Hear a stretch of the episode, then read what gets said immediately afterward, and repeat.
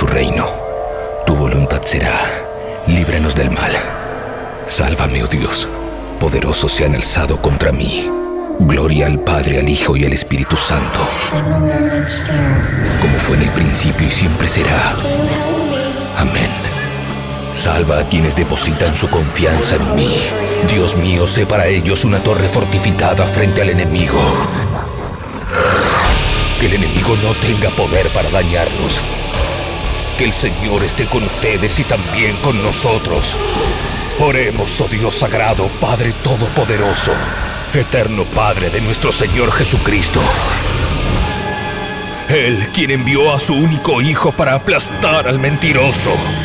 Pediré tu ayuda para alejarnos de su ruina y de las garras del demonio. Infunde terror a la bestia. Yo te expulso, maldito espíritu, en nombre de nuestro Señor Jesucristo. Al demonio con el diablo. Puro heavy metal.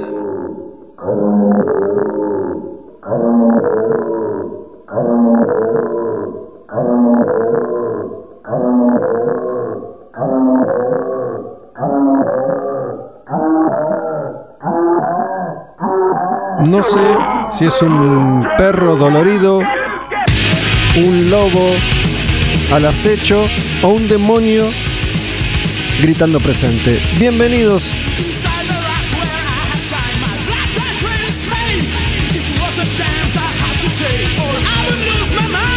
Bienvenidas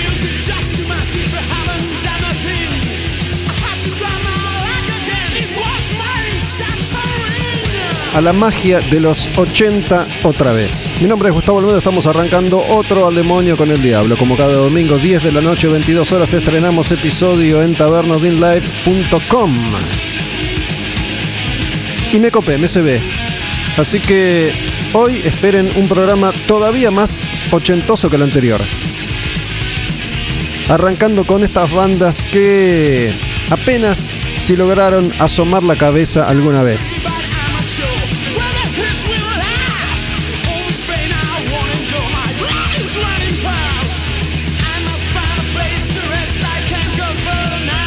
Si seguimos por orden, les cuento que en el programa anterior, todos esos contenidos que están disponibles en Spotify buscando al demonio con el diablo Taberna Din Live, les cuento entonces que en el episodio anterior hablamos con Mario Ian de Helion, su primera banda profesional, una de las primeras bandas de heavy metal en la Argentina que lograron grabar un disco en 1983 junto con otros dos grupos de la época, B8 y Bloque. En ese mismo programa también escuchamos a bandas francesas de heavy metal clásico como Trust y Sortilege. Y hoy quiero seguir en esa línea. Este grupo que estamos escuchando se llama Oz. O-Z, Oz. Como el mago de Oz. Y elegí tres canciones de este disco, que es su disco clásico de 1983 que se llama Fire in the Brain. Me acuerdo de haber ido a disquerías especializadas en ese entonces y ver este arte de tapa que es una mano con una muñequera de tachas sosteniendo una calavera que tiene una vela en la base del cráneo encendida. Fondo negro, el logo Oz en rojo. El típico arte de tapa de las bandas metaleras de los 80. Pero estos grupos son de esos grupos que han quedado en la historia como bandas casi de culto, como rarezas de una época en la que las bandas de países como Finlandia eran toda una novedad. Es muy probable que esta haya sido la primera banda de Finlandia en lograr cierto reconocimiento en el mundo del heavy metal mucho antes del metal extremo o del power metal, mucho antes de Stratovarius, mucho, pero mucho antes de Nightwish, incluso antes que Amorphis, por ejemplo. Esta banda se llama Us. Arrancaron en los 70 y este es el disco que en esa época hizo un ruidito apenas.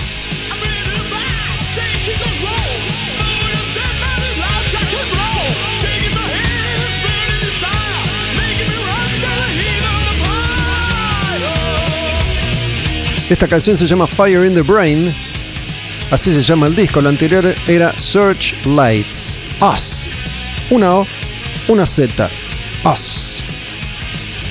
Escucha.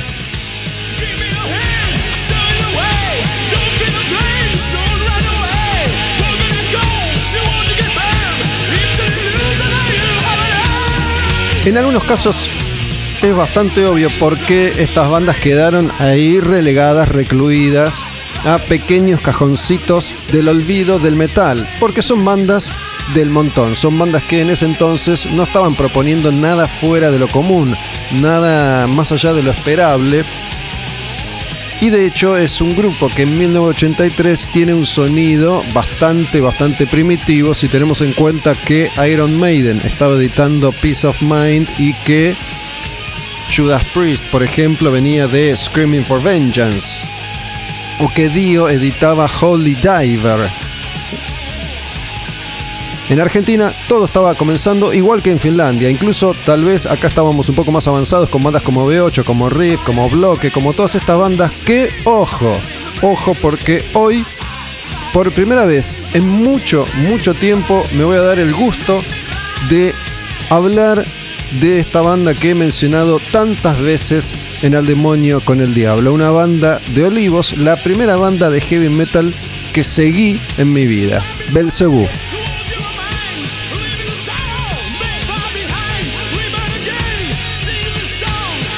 Vamos con la última de Oz. Esta se llama Stop Believing. Y después vamos a escuchar otras dos bandas que forman parte de esa misma generación, de los primeros 80, bandas que quedaron ahí, en el under. No te digo en el olvido porque por algo las estamos recordando, pero no son bandas que hayan dejado una gran marca en esto del heavy metal.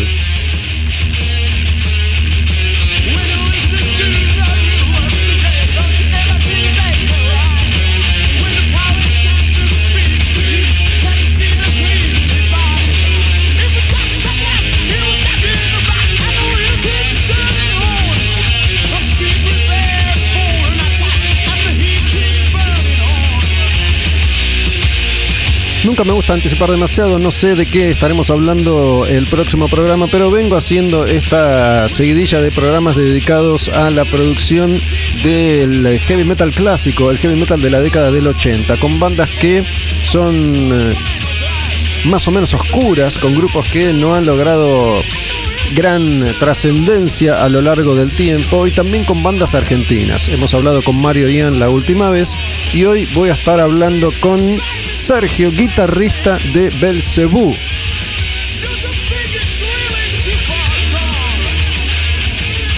Tienen ahí los episodios para escuchar cuando quieran.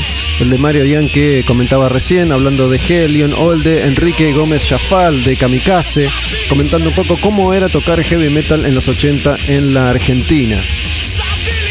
Esta canción se llama Stop Believing. Estamos escuchando Us. Creo yo que es la primera banda de Finlandia que conocí en mi vida. El disco es Fire in the Brain del año 1983. Tienen eh, algunos otros discos editados. De hecho, muchas de estas bandas volvieron a la actividad tarde o temprano. Us ha regresado en un par de oportunidades.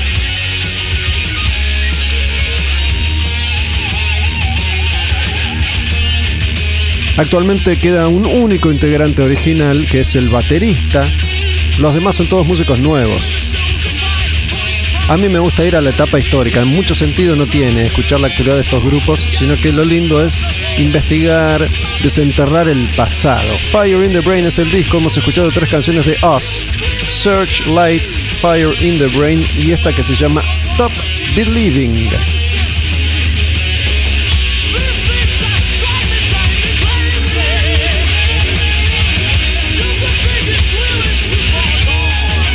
Se me ocurrió ir por este lado a raíz de un comentario que recibí en mi cuenta en Instagram. Pueden escribirme ahí en Olmedo Gus, la cuenta de la taberna es Taberna Odin Live o Taberna Odin. Y alguien justamente me habló de, che, qué bueno este grupo, qué bueno aquel, qué lindas bandas que estás ahí mostrando, bandas que no conocíamos. Descubrí una que se llama Ostrogoth. sí, había una banda que se llamaba Ostrogoth y esa es la banda que vamos a escuchar a continuación. Estamos ahora con Stop Believing the Us y debo decir que hace unos programas atrás hablé de un grupo que se llama Omen y ese grupo llamó bastante la atención. ¿Por qué? Porque esa es una banda que eleva el nivel del heavy metal under de culto de la época. Ese es un grupo que estaba bastante más lejos que Us, por ejemplo, o que Trust o que Sortilege, las bandas francesas que presenté antes. Arrancamos con Oz y tres canciones. Se viene ahora Ostrogoth. Y después hay una tercera banda que en un ratito les voy a decir cuál es. Pero anticipo que es de Estados Unidos. El nombre de esta banda tiene algo particular, Ostrogoth. Al día de hoy me sigue llamando la atención, me sigue pareciendo extraño, raro. Seguimos hablando de heavy metal de la primera mitad de los 80. Este es el primer disco de Ostrogoth, se llama Ecstasy and Danger. Tiene un escorpión en la portada y arranca así con esta canción y con este solo de guitarra. Es un escorpión que tiene en realidad cuerpo de granada. Está bueno el arte de tapa, la verdad. Sobre todo si nos situamos en la época, ¿no? 83-84.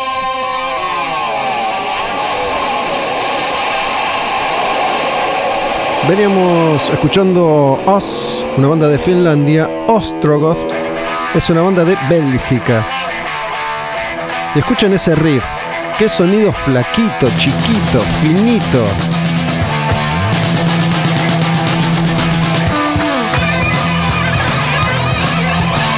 Muchas de estas bandas estaban todavía en la transición de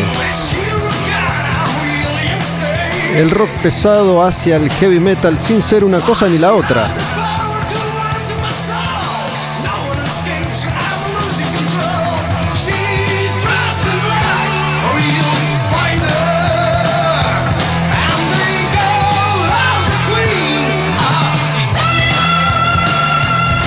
Y esas voces con esos efectos ahí bien arriba, bien, bien característicos de la época.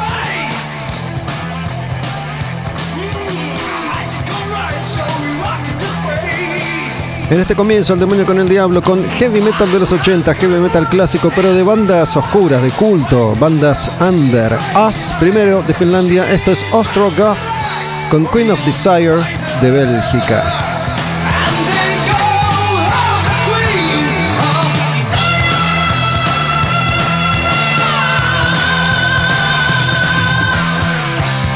La mayoría de estos grupos, además, al no lograr repercusión, iban un poco detrás de la corriente, ¿no? Primero decían, para, está de moda el heavy metal, toquemos heavy metal, y después, ya en la segunda mitad de los 80, cuando la moda pasaba más por el hard rock melódico y las bandas que tienen una imagen diferente, muchos grupos iban detrás de esa línea también, por eso en el caso de Ostrogoth, que empezaron con Ecstasy and Danger, terminan después intentando colar el sonido y la estética de la banda en eso que se supone había que hacer entonces. Fracasando siempre, por supuesto, pero no dejan de ser bandas interesantes y de color. Estamos hablando de un país muy raro para el heavy metal entonces, incluso para el día de hoy sigue siendo Bélgica un país raro. Esta canción se llama Queen of Desire. Vamos con una de este mismo disco que es Full Moon's Eyes, Ojos de Luna Llena, Ecstasy and Danger, que viene con en Spotify algunos bonus tracks. Vendría a ser un, un EP de canciones, Full Moon's Eyes.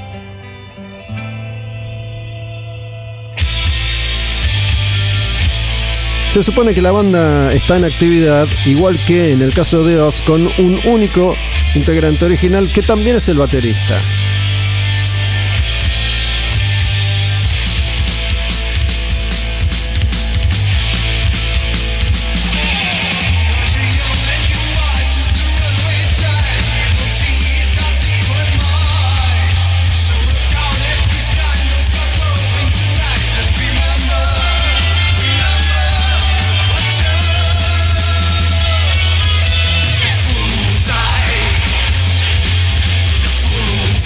Insisto con esto, si escuchan, si prestan atención, se dan cuenta que es un heavy metal bastante, bastante primitivo. Por ahí emparentado con lo que empezaba a suceder acá en la Argentina. En un ratito vamos a tener un invitado, Sergio King Guerrera, guitarrista de Belzebú, esta banda que fue clave en mi formación como fanático del heavy metal, una banda de olivos, la primera banda de metal que yo seguí. Un grupo que no llegó a editar nunca material, que no llegó a grabar nunca profesionalmente Así que hoy vamos a estar recorriendo parte de esa historia, del origen del heavy metal en el país.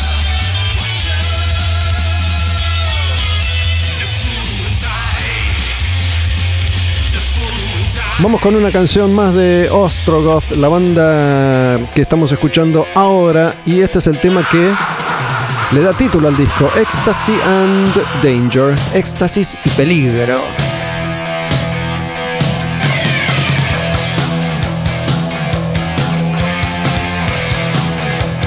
No olviden que es 1983. 1984. En esta época Metallica ya estaba haciendo Kill Em All y Ride the Lightning.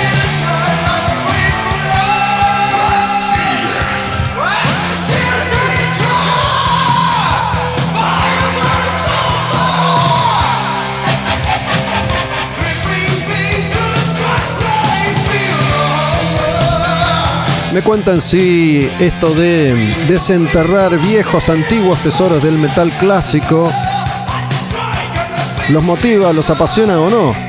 Olmedo Bus, mi cuenta en Instagram, Taberna Odin Live, la cuenta de la taberna. Estamos acá todas las semanas contando un poco de la historia del heavy metal.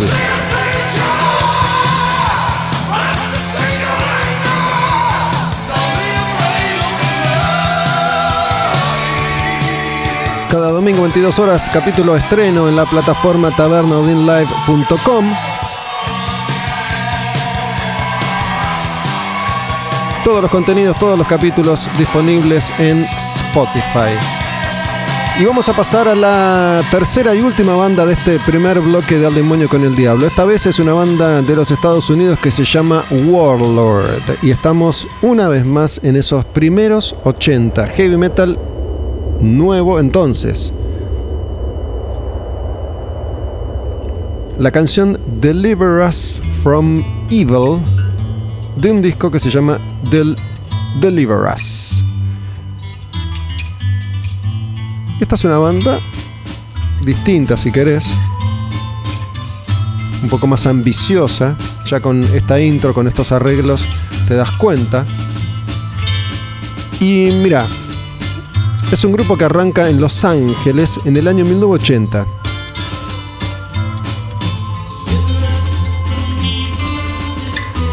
Resulta que un joven entonces llamado Brian Slagle arma un sello independiente de heavy metal, Metal Blade. Ese sello iba a pasar a la historia como uno de los más importantes en la historia del metal y los primeros lanzamientos fueron compilados. El primer compilado se llamó Metal Massacre. En ese primer compilado está Hit the Lights de Metallica. Es la primera vez que el mundo toma contacto con Metallica. Esa grabación muy primitiva con Ulrich y con Hetfield y con la ayuda de Lloyd Grant, que estuvo 30 segundos en Metallica, era profesor de guitarra y les dio una mano para esta grabación. Cuando Brian Slagle se cruza con Lars y le dice, Lars, tengo una banda, se llama Metallica, está buenísima, ¿tenés algo grabado? Sí, le dice Lars. Y mira vos hasta dónde llegó Metallica, la banda de heavy metal más grande de todos, todos, todos, todos, todos los fucking tiempos. En ese compilado, en ese primer compilado, había otras bandas. Malice, Steeler, Rat. Era un combinado de lo que estaba pasando con el hard rock, el heavy metal, el thrash. Para. Esto salió en 1981. Para el Metal Massacre 2 del 82, Warlord mete un tema.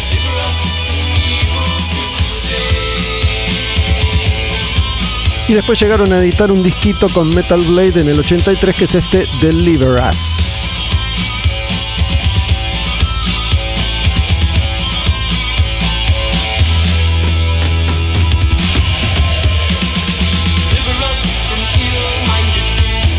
Ya un heavy un poquitito más arreglado, un poquitito más ambicioso.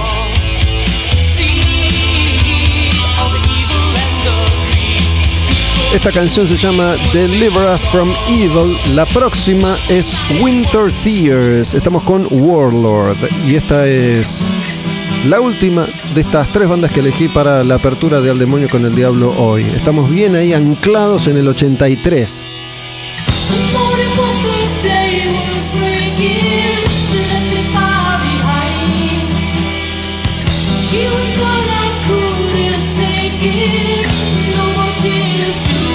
Cuenta la leyenda que en esta banda tocaba la batería un tal Mark Sonder. Mark Sonder después iba a ser baterista de una banda del mismo sello, Metal Blade, pero un poco más importante, Fates Warning, de los grupos pioneros en esto de mezclar metal con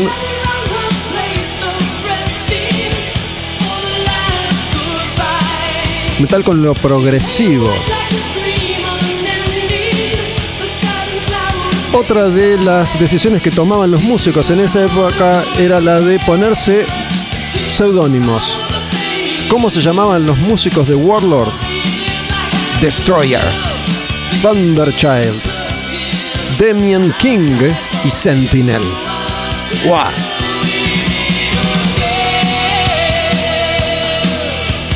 Yo he contado alguna que otra vez que cuando fantaseaba con esto de tener mi banda, mi banda de heavy metal, mi grupo se iba a llamar Attacker. Era con 2T y 2K.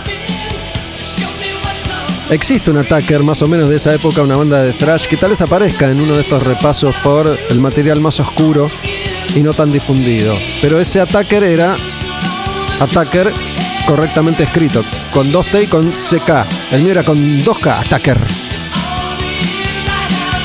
No llegó a nada, ni siquiera llegué a dibujar un logo en una hoja de papel en blanco. Attacker. Y me acuerdo que unos cuantos años más tarde me cruzo con el nombre Warlord cuando Hammerfall edita su primer disco, Dragon's Bleeding. Pará.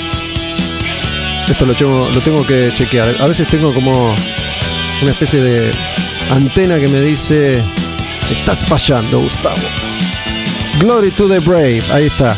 Dragon Lies Bleeding es la primera canción. Bueno, Glory to the Brave, que es el primer disco de Hammerfall, esta banda sueca, es el disco que pone de nuevo en el mapa esto de reivindicar la era, el sonido, la estética del heavy clásico. Ya no cerca de Stratovarius, ni de Nightwish, ni de Blind sino más cerca del heavy metal clásico.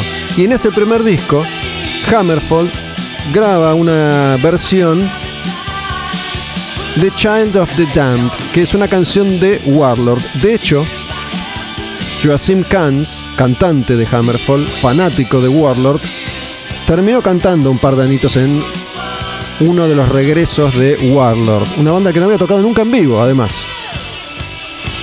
Y creo que es un buen momento para escuchar esa canción, que es la canción que tal vez escuchaste por la versión de Hammerfall, que es un temazo. La versión de Hammerfall, ese disco de Hammerfall, Glory to the Brave, es hermoso.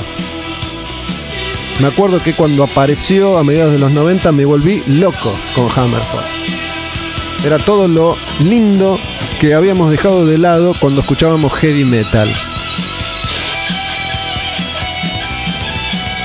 En un ratito estoy charlando con el invitado de hoy, Sergio King Guerrera, guitarrista de Belcebú, una vieja, vieja, vieja banda de heavy metal de Olivos, una banda que yo seguía cuando era muy, muy pequeño. Y les cuento que además sobre el final del programa vamos a volver a los 80, a esta época, pero a un sonido un poco más extremo. Los dejo ahora con Child of the Damned de Warlord. Primero Oz de Finlandia, después Ostrogoth de Bélgica, ahora Warlord de los Estados Unidos. Y les propongo un ejercicio si tienen ganas. Escuchen esta versión y después escuchen la versión de Hammerfall. Pero este riff es hermoso, este arreglo es divino. Esto es puro heavy metal americano. 1983, ¿eh? Ojo, escuchen. Child of the Damned Warlord en el demonio con el diablo.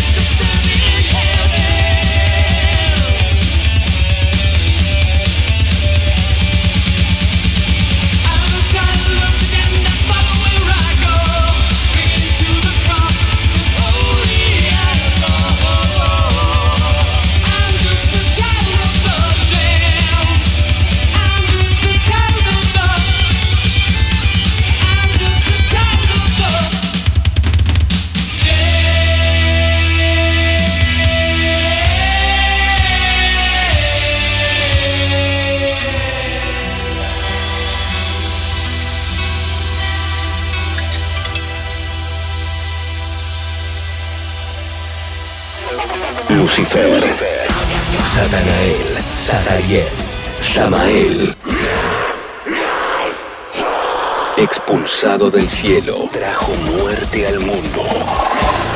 Al demonio con el diablo. Puro heavy metal. Bueno, esta música de alguna manera tiene su razón de ser. ¿Por qué? Porque en los 80 muy poco había de heavy metal en la Argentina. Todo estaba empezando, todo estaban haciendo todo, estaba por hacerse.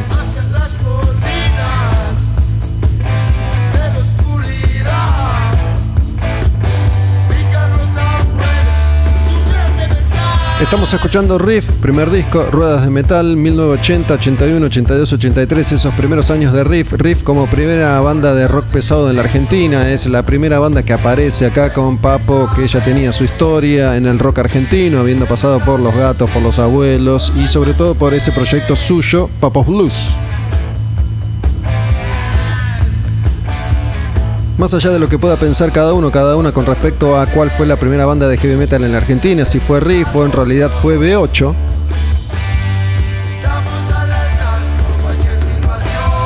Le pregunté a nuestro invitado hoy si, suponiendo que iba a decir que sí, si escuchaba riff y obviamente que sí. El invitado hoy es eh, alguien, debe ser el músico argentino de heavy metal que más veces vi en vivo en los, en los primeros años en los que yo escuchaba heavy metal. Sergio King. Te digo la verdad, Sergio, Sí. cuando resulta que alguien que me sigue en Instagram, en mi cuenta, Olmedo Gus, Nico, escuchando estos programas, estos contenidos, yo hago referencia muchas veces a mi propia historia con el heavy metal, a las bandas, a lo que hice entonces. Yo vivía en Olivos y conté que iba muchas veces a ver bandas en vivo en la biblioteca de Olivos o a un pub que quedaba en Ugarte y Maipú y mencioné muchas veces a Belcebú.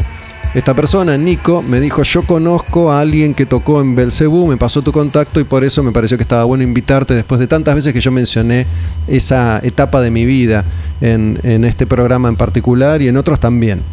Y mm, yo no me acordaba de vos como Sergio, pero cuando me dijo Mingo, ahí me acordé. Exactamente. Hola Gustavo, ¿qué tal? ¿Cómo estás? ¿Cómo andás, Gracias por invitarme, ¿no? Ante todo.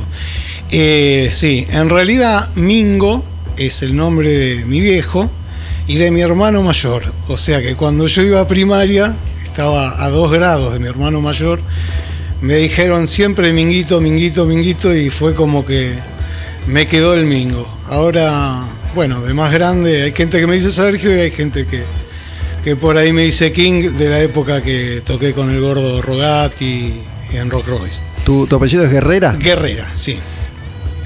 ¿Te siguen diciendo Mingo hoy Hay en día? mucha gente que me dice Mingo, sí, sí, sí. Bueno, voy a volver a contar esta historia. ¿no? Resulta que yo vivía, yo vivía en Olivos, vivía en Moreno y Usal. Y tenía un amigo ahí en la cuadra, Chuli Julián, Claro. que fue amigo y es amigo mío de toda la vida. Con él empezamos a escuchar heavy metal. Cuando yo empiezo a escuchar heavy metal, comparto un poco con él esa, esa pasión. Y en un momento a él se le ocurre tomar clases de batería. Conoció a otra persona que vivía cerca de nuestra casa, Gustavo Gastaldelo, Cataldo.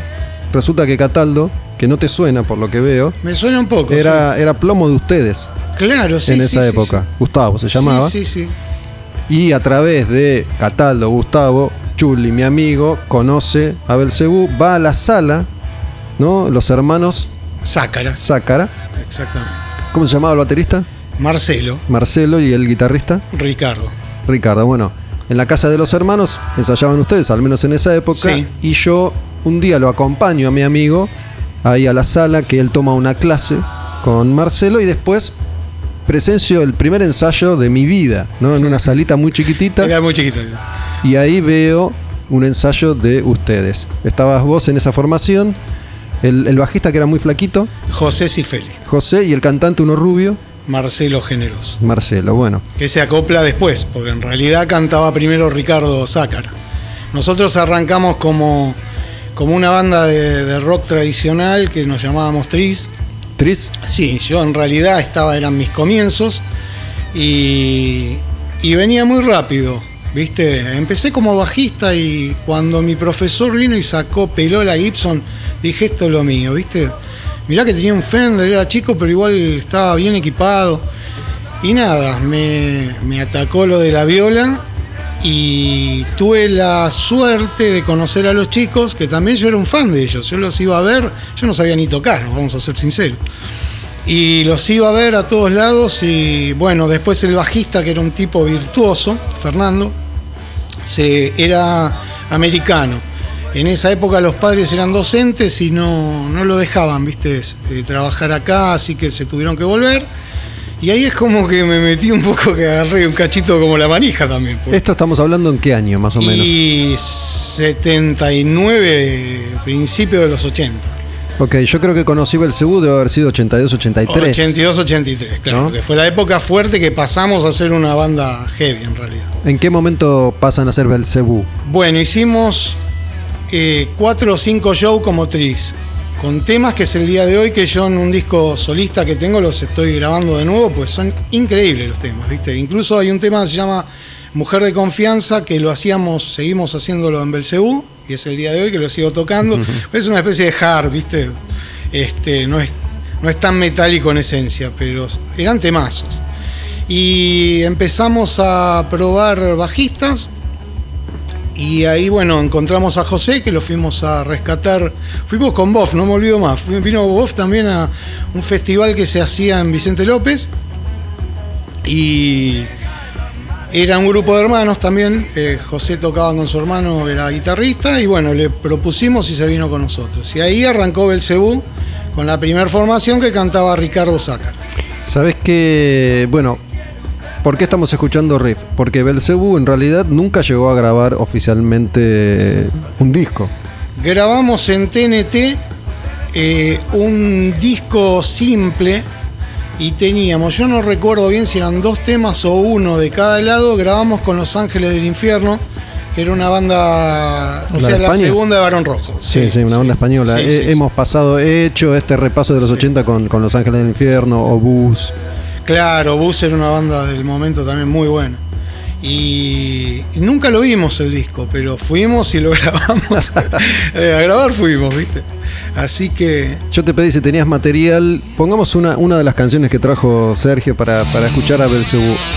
¿Esta canción cuál es, por ejemplo? Ares. Ares. ¿Y esta canción es una que se grabó hace relativamente poco o es de antes? No, esta es como una reedición que hicimos en el 2015. ¿La regrabaron? Sí, la regrabamos. ¿Quién canta acá? Marcelo Generoso. Sí, todos estos temas que te traje son de Marcelo.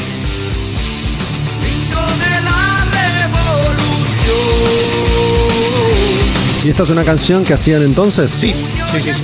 ¿Cambió algo esta versión? No tanto, los coros, Los coros. que ahora, viste, están grabados más digitalmente y, y el sonido.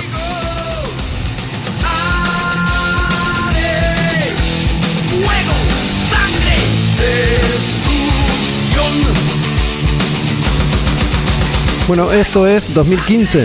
Esto es 2015. 2015. Nosotros estamos hablando de 1982-83. ¿En qué año? Porque mira, hace poco estuvo Enrique Gómez Jafal, ha estado Mario Yan acá Sí. y ha hablado con ellos de un show en Villa del Parque. Sí. Que creo yo, si no recuerdo mal, fue la despedida de Belcebú y la presentación de Cobra. Cobra, exactamente. Sí. que ahí tocaron ustedes. Que la formación era la misma y solo cambió el nombre porque cambiaba No. la estética, cambiaba la formación, se despedía el cantante. Claro. Eso. Ah, Cambiamos y, y trajimos de cantante eh, a Gustavo Mirande, que fue un chico muy importante, cantó en el reloj, eh, falleció hace poco, pobre, lamentablemente, este, pero le dio como un poco más de modernismo a la banda. Era una, una especie de, por más que era un tipo metálico, todo tenía eso de David y de desfachatado, ¿viste? Esto fue 84, 85. Y 85 puede ser, sí, 85. 85. Yo tengo un recuerdo que, digo, por ahí la, la memoria me traiciona, pero justamente hablábamos con Mario lo fuerte que los años 82, 3, 4 Sí, fueron para el heavy metal en todo el mundo, incluso para la Argentina, ¿no? Sí, Donde sí. aparecen montones de grupos, la mayoría no llegó a grabar.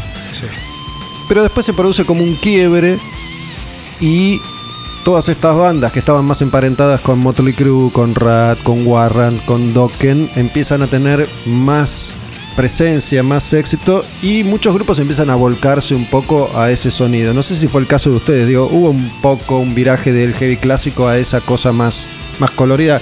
Tengo un recuerdo como que era más, más calza, más, más colores. Sí, sí. ¿No? Sí, nos pasó la última época de, de Cobra que no duró mucho. No duró en mucho. realidad. Porque ese, ese festival que vos decís nos hizo, mirá, me acuerdo, nos hizo sonido de Escalice. Fue increíble cómo sonaba.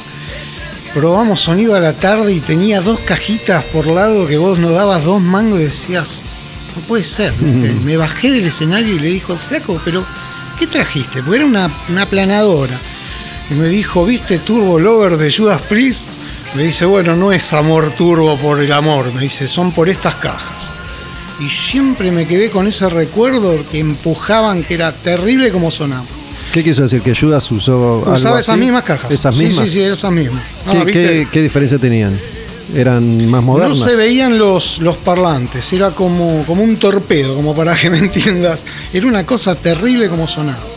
Y ahí tocamos eh, nosotros, eh, tocó Kamikaze, Cerró la crán. Cerró y cerró a la CRAM, sí. O al revés. No, porque hubo una disputa importante y terminó en una batalla campal. Sí, yo me acuerdo siempre cuento lo mismo, que fue la única vez, ¿no? Se habla de esa época como una época bastante dura para el heavy metal, donde siempre caía la policía, siempre se llevaba detenidos, había patrulleros, y no, no fue la experiencia que yo tuve, salvo en ese caso, para mí cerró Alacrán muy tarde, tipo 6, 7 de la mañana, estaban, que sí. estaban tocando de día, ya era un galpón, Sí, sí, y sí. cuando salimos estaba lleno de patrulleros. Sí, fue terrible. Te soy sincero, me metí en una camioneta que creo que era de, de los equipos nuestros, ni me acuerdo, y me tapé con una, una lona porque volaban los piedrazos. Nosotros pudimos terminar, por suerte, cerramos, no tuvimos drama, pero no sé si fue cuando, cuando empezó Alacrán, me parece. Así que, pero ese fue el último recuerdo. Estamos hablando con Sergio King Herrera, Guerrero. Guerrera, eh, de Belcebú, esta banda que yo mencioné tantas veces. Y vamos a ir escuchando un poco de riff, porque es una banda emblema de la época, y algunas canciones que, que me pasó Sergio para, para ir chequeando un poco de lo que representaba Belcebú entonces.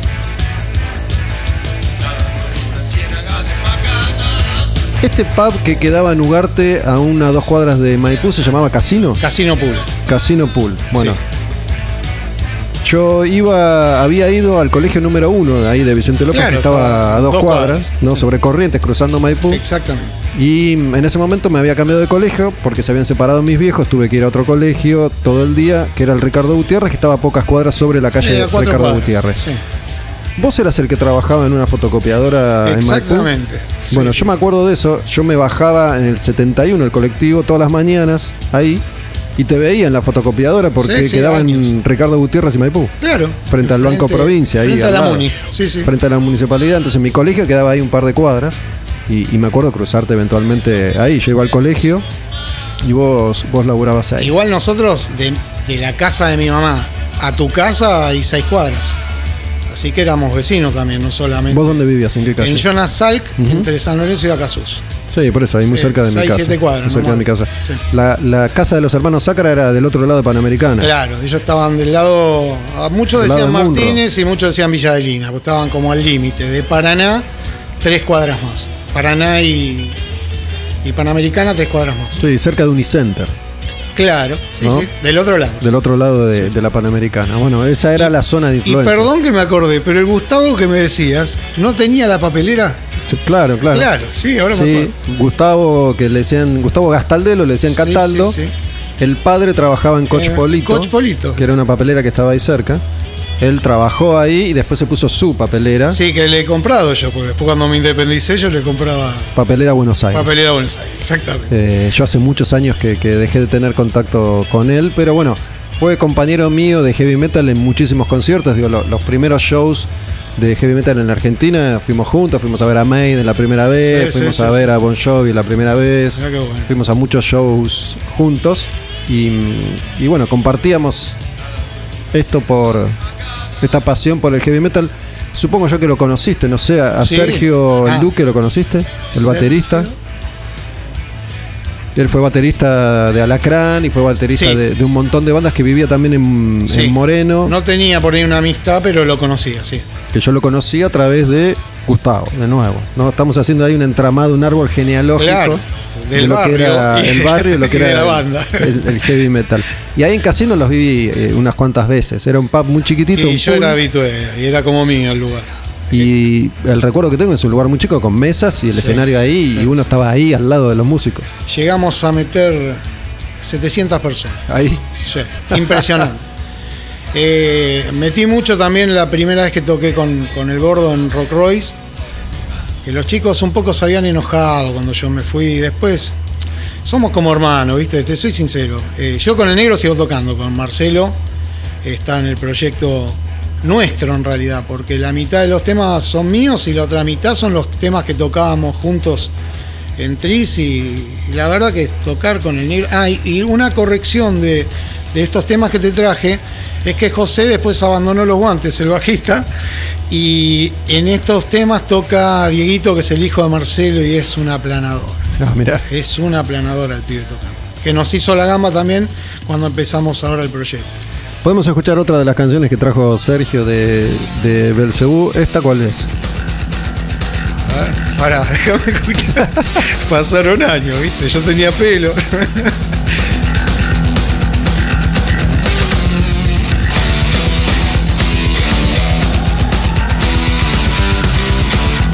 Mucho bajo. Sí, es terrible, además este pibe. Esta es una de las do- de 2015 también, ¿no? Eh, sí, también. Eh, Lucha conmigo se llama.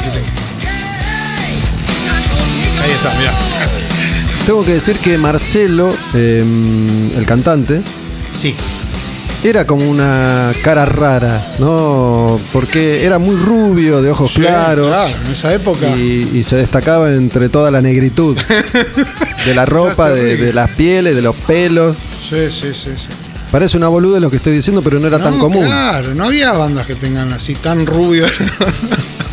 sí, es terrible. Y creo que era más rubio, nos seguimos viendo, por supuesto. Este, ahora no es tan rubio como antes, pero antes tenía el pelo Tiene, como... tiene pelo y, y Sí, de su pelo. color todavía. Sí, tiene pelo. Tiene pelo, Tiene pelo y ojos claros le quedaron. Estamos hablando de casi 40 años atrás. 40 años, ¿no? ¿Te acordás por qué le ponen Belcebú? Porque era otra de las características del metal de la época, era tratar de tener una cosa medio satánica, ¿no? Eh, medio en medio fui un poquito- demoníaca. Fui un poquito yo, aunque parezca mentira, pero. Porque yo venía más del hard rock, a mí me encanta mucho el hard rock. Y fui como. Hicimos como una innovación con el heavy, ¿viste? Y. Y yo empecé, que ya te digo, empecé a agarrar la viola y, y me fui para ese lado como natural. Y Belcebú fue por.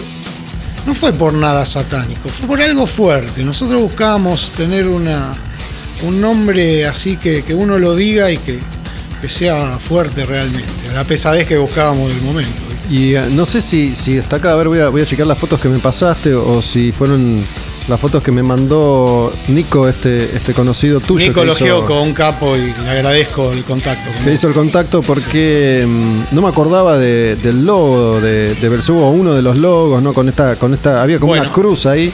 Ese que mm, te habrá mandado ahora es el de estos temas. Ah, Es como, eso lo hizo Diego Pellegrini, eh, que era un chico creativo muy bueno, que fue el que hizo el logo original, que salió en un disco, no sé si te habrás enterado de la época, de la historia. Nosotros grabamos un disco en vivo en la biblioteca de Olivos. bueno, ahí los vi también. Yo fui muchos shows en la biblioteca de Olivo. No sé si justo esa vez, pero he ido a verlos. Tocábamos en, habitualmente. en la biblioteca. Se hacían bastantes shows de heavy metal ahí. Sí, Ahí, por ejemplo, lo cuento siempre, tocó B8 con Jardino la primera vez que tocaron claro, juntos. claro, sí, sí, sí, sí. Nosotros ya teníamos un toco de show anteriores a eso. Tengan en cuenta esto que venimos mencionando también, ¿no? Vos dijiste recién que metieron 700 personas en Casino, que, era, Sí. que era un lugar para, para 130. Sí, no más de eso. Digo, para una banda under, llevar 700 personas, Claro. 500 personas, era algo que pasaba. Era impresionante. Entonces, Sí, ¿no? sí, Digo, hoy una banda que lleva 700 personas tiene que salir a celebrar, a festejar y a brindar No, con champán caro. Sí, tal, tal cual. Sí, sí, sí, sí. ¿Grabaron este disco en vivo entonces? Grabamos ese disco y lo hizo un chico que es fotógrafo y que es excelente en lo que hace, se llama Sergio Biagini. Nos editó este disco de, de vinilo. Este. Y te soy sincero, lo escuchábamos en la casa de Ricardo. Y había salido con un sonido de la época. Te imaginás que no, no- no era una grabación como hoy podés grabar en vivo. Y a mí mucho no me gustaba. Pero después salió en una. En un portal metálico de afuera que se habían hecho seis copias y que había sido el más caro de. Seis copias. Sí, que todos teníamos una copia. Yo te soy sincero, no, yo nunca tuve una. La copia que vi eh, la, la tenía Ricardo, este, y lo escuchábamos ahí. Sí lo hemos escuchado varias veces, pero se cuenta eso, que había seis copias y que fue el disco que un coleccionista pagó hasta 15 mil dólares, que fue el más caro de, Mirá. de la historia heavy. Para que tengan en cuenta, la biblioteca de Olivos era, como su nombre lo indica, la biblioteca de Era una Olivos, biblioteca. ¿no? Era un lugar donde se desarrollan algún tipo de actividades Y culturales. filatelismo, yo por ejemplo juntaba estampillas y compraba ahí. Claro. Y tenía un espacio que no me acuerdo si era arriba o era abajo, donde se hacían shows. como una sala, un salón. Era arriba, sí. Arriba, Sí. ¿no? Bueno, yo ahí fui a ver a Belcebú, fui a ver eh, varias veces a Kamikaze, ahí Sí. vi a DAC, a Toneladas, 6L6. ¿no? Muchas veces hacían estos conciertos multitudinarios, tocaban muchas bandas. Sí, sí. Fui a ver a B8 con Jardino, que tuvieron que hacer dos funciones. Estuvo muy bueno ese día, sí. Estuvo muy bueno. Sí, sí, sí. Con tonelada hicimos millones de shows. Te digo más, te cuento una anécdota. A ver. ¿Sabes qué hacíamos en la prueba de sonido? Yo me sabía la entrada de ellos y le, le imitaba la voz a Rubencito y probábamos sonido con el tema de ellos cuando entraban, ¿viste? Y nada, nos reíamos, nos llevaba muy bien, una banda. Era un cantante muy particular, el recuerdo que tengo. ¿no? Sí, Era- Rubén Cuenca. Tonelada era como un, un intento de metal un poco más extremo para la sí, época. tenía una voz que era, para ese momento era terrible. Y aparte sonaban ajustados los pibes, los chicos de DAC también. DAC también. Eh, DAC sonaba muy bien, el pelado Roldán, la bárbaro. Eh, y laburábamos con todos, nos llevábamos bien, la verdad que teníamos buena relación, ¿viste? Todos nos ayudábamos, era linda la época por eso. Tenemos otra, otra canción que, que me pasó Sergio. Estamos escuchando un poco de riff y un poco de Belcebú. Este, con este finalizábamos show. Este es el Fue tema vivo. represión. Sí. ¿Y esta grabación de qué año es? Es un show en vivo de ese, de ese año, del 2015. Y este era el tema que nos hizo famoso en realidad. Fue la represión, ahora Sí. me acuerdo. ¿Cómo es que, que terminaron tocando en 2015? ¿Volvieron en algún momento? Sí, ¿Se, se sí. reunieron para ese momento Sí, nos nomás? juntamos, sí, sí, sí. ¿En qué, ¿En qué año? ¿2015? 2014 y 2015 salió. Sí. ¿Y tocaron hasta? Nada. Ahí. Unos cuantos shows que yo no toqué. Ah, bueno, tocaste. No, no toqué. Este, estaba con un proyecto así que me hice un home studio, ¿viste? Entonces grabo muchas cositas. Y, y andaba complicado de tiempo. ¿Dónde fue este show? ¿Te acordás? No, la verdad que no. ¿No fuiste? Presentamos, sí, sí, fui a Planta Alta, que ahí presentamos la vuelta, digamos, de la banda. Eh, y después los chicos tocaron otra vez en Planta Alta, pero yo ya no estaba. ¿Dónde es Planta Alta? ¿O dónde era? En Flores.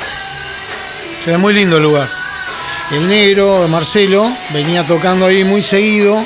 Cuando nosotros presentamos la vuelta, Marcelo cumplía algo de 14 años con la música, algo así.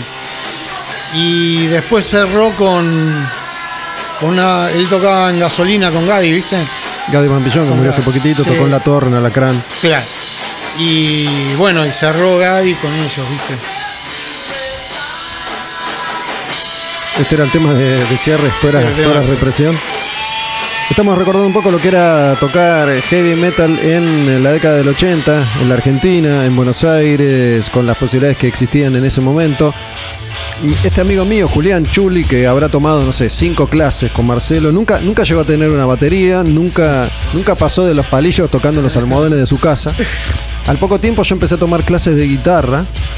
Yo tomé clases de guitarra un par de años. En, en, en teoría la, la fantasía que teníamos era armar una banda juntos, eso no pasó nunca, yo tampoco hice nada nunca con, con eh, la guitarra como músico, si bien a lo largo de mi vida tomé clases en tres oportunidades diferentes, tomé clases muchos años después con Martín Nie, que, Ah, sí, muy que amigo. tocó en, en Kamikaze, Sí, aparte muy buen pibe. y la última vez fue hace, no sé, más de 10 años con Botafogo, tomé algunas Ah, clases. Yo ya había empezado a laburar en, en la radio y bueno, ya ahí conocía a todos los músicos. Claro, ¿no? claro. Eh, conocí a Botafogo y tomé un año de clases ahí con él, pero bueno, nunca, nunca profundicé. La verdad es que nunca, nunca tuve voluntad y, y evidentemente no me gustó lo suficiente como para, para dedicarme. Yo cada vez toco más. Yo de grande estoy estudiando y tocando mucho más de lo que tocaba de- en esa época. Y es más, ahora incursioné, me gusta tanto con esto de la pandemia, cerré el comercio. Este, me hice una habitación arriba en la terraza de mi casa. Y ahora estoy alargando un poquito la habitación y estoy incursionando con lutería. Le estoy haciendo Ah, una mirá. viola. Ya me hice una a medias con el chico que me, ¿Qué me te ayuda? enseña. ¿Te enseña? Sí, y ahora esta me estoy tirando a hacerla todo solo. ¿Vivís en Munro ahora? En Monroe vivo ahora, sí, sí. Sí. Este. Cerca de Avenida Mitre, por ahí, a 10 cuadras. Sí, mi viejo vive en Munro hace Ah, mira. también 40 años. Mencionaste a Bob hace un rato, vos eras amigo de Bob sí, nosotros de- conocimos. de Riff. Sí, lo conocimos de, por de tocar. chicos, digamos. De chicos. Sí, era, Boff era muy amigo de los chicos, en realidad, Ricardo y de, de Marcelo. Marcelo. Y venían, ahí venían todos, ¿viste? Venían todos, fue, fue increíble. Y Boff era un tipo, vos lo ves así, por ahí perfil bajo, pero era terrible lo que. Es terrible lo que toca, perdón, lo, lo estoy matando. Nada, pero un tipo adelantado, tocaba muy bien, tocaba, era, era impresionante. Siempre Bueno, lo tomamos como referente, ¿viste? Voy a, voy a hacer esta nota mental porque mencionaste a Boxer, que fue una banda que, que armó Bob Claro. en, en uno de los parates de, de Riff con Avellaneda, me acuerdo del apellido. Sí, sí. no me acuerdo el nombre del músico que, que ya tiene una experiencia y grabaron un disco que está bueno, está lindo el disco de, Sí, de Boxer, bueno. así que si, si no me olvido vamos a, a poner algo de Boxer próximamente en, en alguno de estos programas de, de Al Demonio con el Diablo y bueno, a Bob lo vi la última vez cuando tocó a Vortex con, con Riff, ¿no? Después que se fue, Ah, sí. que se fue Huff, Lo vi después, no lo vi el programa, pero lo vi después. sí, entró, entró Bob nuevamente y esto fue, creo que fue fines de 2019, un, un rato antes de, que que arrancara la, la cuarentena. Mira, te digo más, la historia que te contaba, yo no sabía tocar. En un cumpleaños de 15 de una chica que era compañera mía de colegio, me invita al cumpleaños y había una banda, yo me volvía loco, ¿viste? Todavía no sabía ni que era una guitarra. Y cayó Boff, Ricky, Marcelo de la batería, un chabón que le decían Kickenbaker, que pero un Rickenbacker terrible. Y me acuerdo que, nosotros le decíamos Pelusa a Boff de, de- de aquella época. Peló Sly y se me caía la baba de verlo tocar y dije, esto es lo mío. Cuando lo vi a vos dije, esto es para mí. Tocó ahí en el cumpleaños. Sí. Y después este, mm, se fue el. Se fue Ricky y quedaron ellos haciendo todos esos temas de Papo Blue, ¿viste? Increíble, increíble. Creo que fue la ayuda más grande que tuve de decir, o la inspiración de decir, esto es para mí, ¿viste? Me volví loco, con una estrato blanca no me lo olvido más.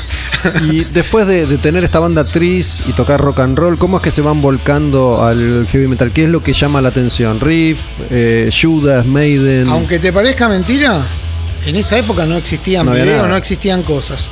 Y me trajo unas fotos un amigo mío, un amigo de mi primo mayor. Mi primo fue fotógrafo de Polifemo, siempre estuvo relacionado con la música, ¿viste? Y me mostró la tapa de ACDC, que la tenía en foto, o sea, sacado del show. ¿Cuál? Eh, ¿Viste el que le, le clavaba la viola? El ¿Cómo se disco vivo? If You Want Blood. Ese. Eh, y cuando escuché que tenía la grabación, dije, no, no se puede creer. Me mató, ¿viste? Sin ser. más Sí, bien sí. era más, más hard rock. Y en ese momento, sí, pero bueno, era, Pero era dentro de todo Eso lo que se fue lo que me hizo pegar el vuelco, ¿viste?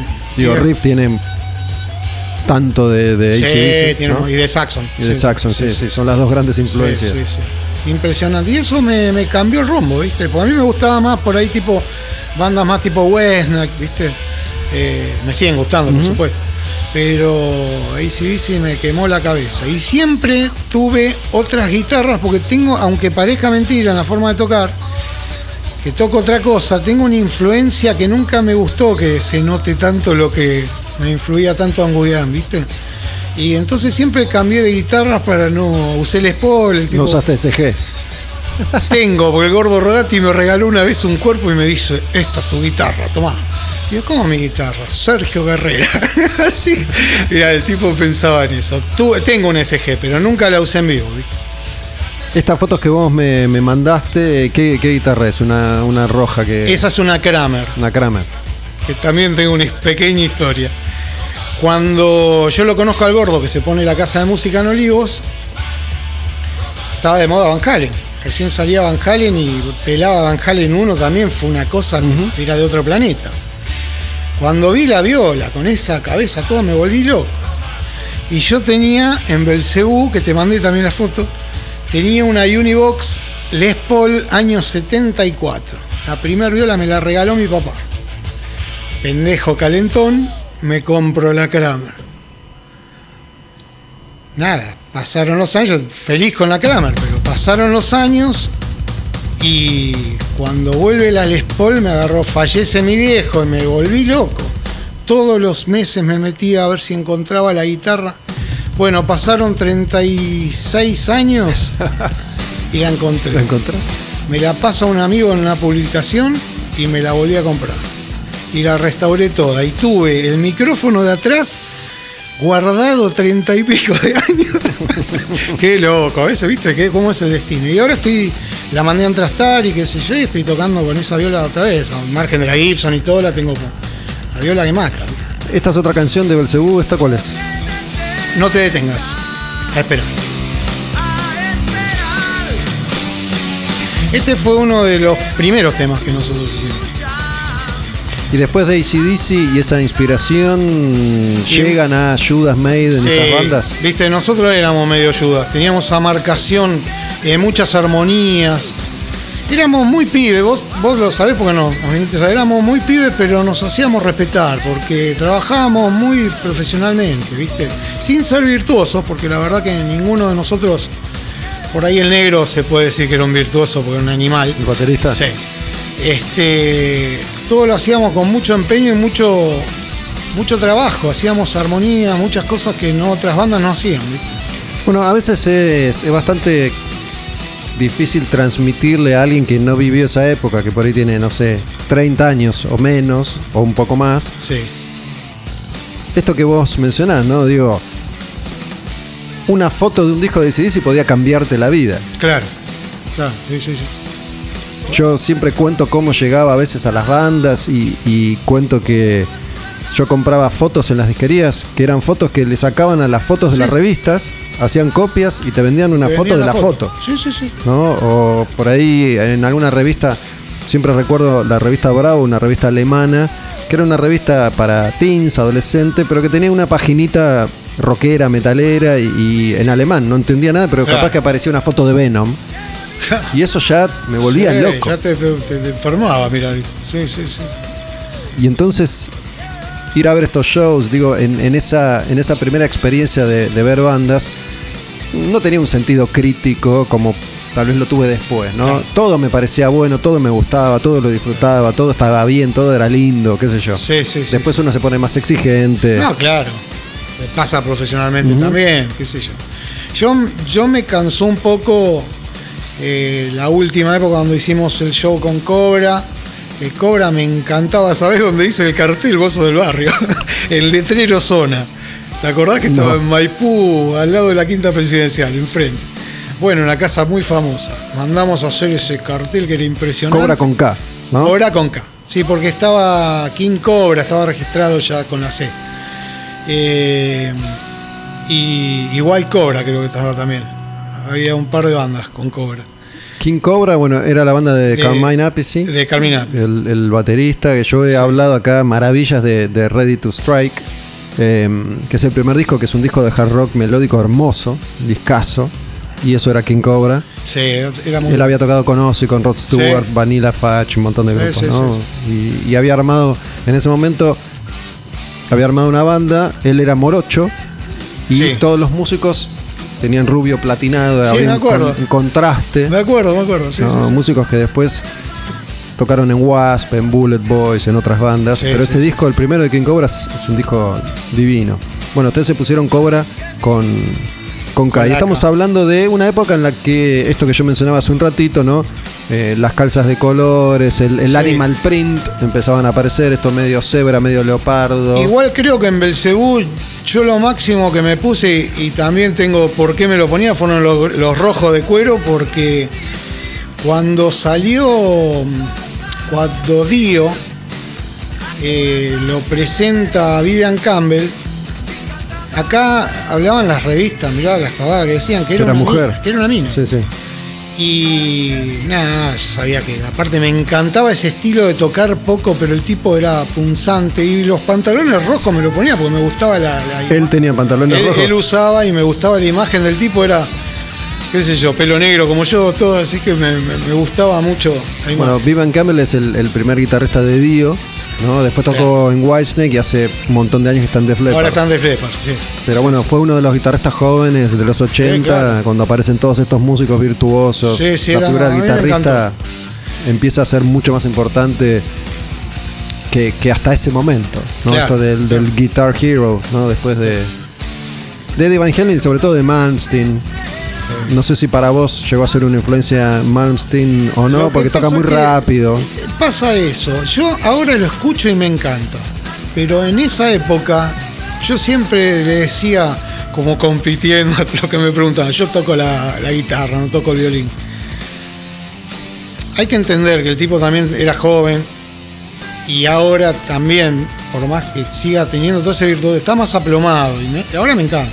La verdad que me gusta mucho, por más que no sea mi estilo. Estamos hablando de un pibito sueco Eh, que cambió el mundo de la guitarra. Es el primero que empieza a tocar muy, muy, muy rápido. Te digo más, ¿sabés qué tengo guardado? El disco que él sale, lo descubren en la Guitar Player. ¿Te acordás que venían unos disquitos que eran de plástico? Sí, se llamaban flexidisc. Claro. Venían en las revistas y era como una cosa flexible. ¿Te imaginas? Yo era un pibe, no sabía ni. Estaba todo en inglés, no entendía nada. Y leí el nombre y me lo ponía en el. Tenía un Kembra, no un Wilco. ya era un poquito más importante. Y cuando escuché eso me voló la cabeza. Y también lo escucharon a partir de eso. Dice que le llovieron los contratos al tipo para grabar y todo. Y ahí fue como el despegue. de- Y lo debo, lo debo tener en casa de mi vieja, lo, lo tengo guardado. Porque yo todo Bueno, me, me acercaste acá en CD unas canciones que, que grabaste, un homenaje a Satriani, que es un guitarrista mucho más melódico, ¿no? Sí, sí, que Pero bueno, tampoco es mi estilo, pero. Satriani y Vai son otros que poquito después revolucionan otra vez Claro, la sí, guitarra. Sí, sí, sí. Me elegí, hay siete temas. Elegí los temas por ahí, incluso está el del último disco. Este, tomé de todos los discos que tienen los más por ahí conocidos y los hice. Respeté bastante toda la impronta de él y por ahí en la parte de la improvisación puse cosas mías, no lo hice exactamente igual porque si no Esta, esta otra canción, que es la última que tenemos, que, que vos trajiste, ¿te acordás cuál es?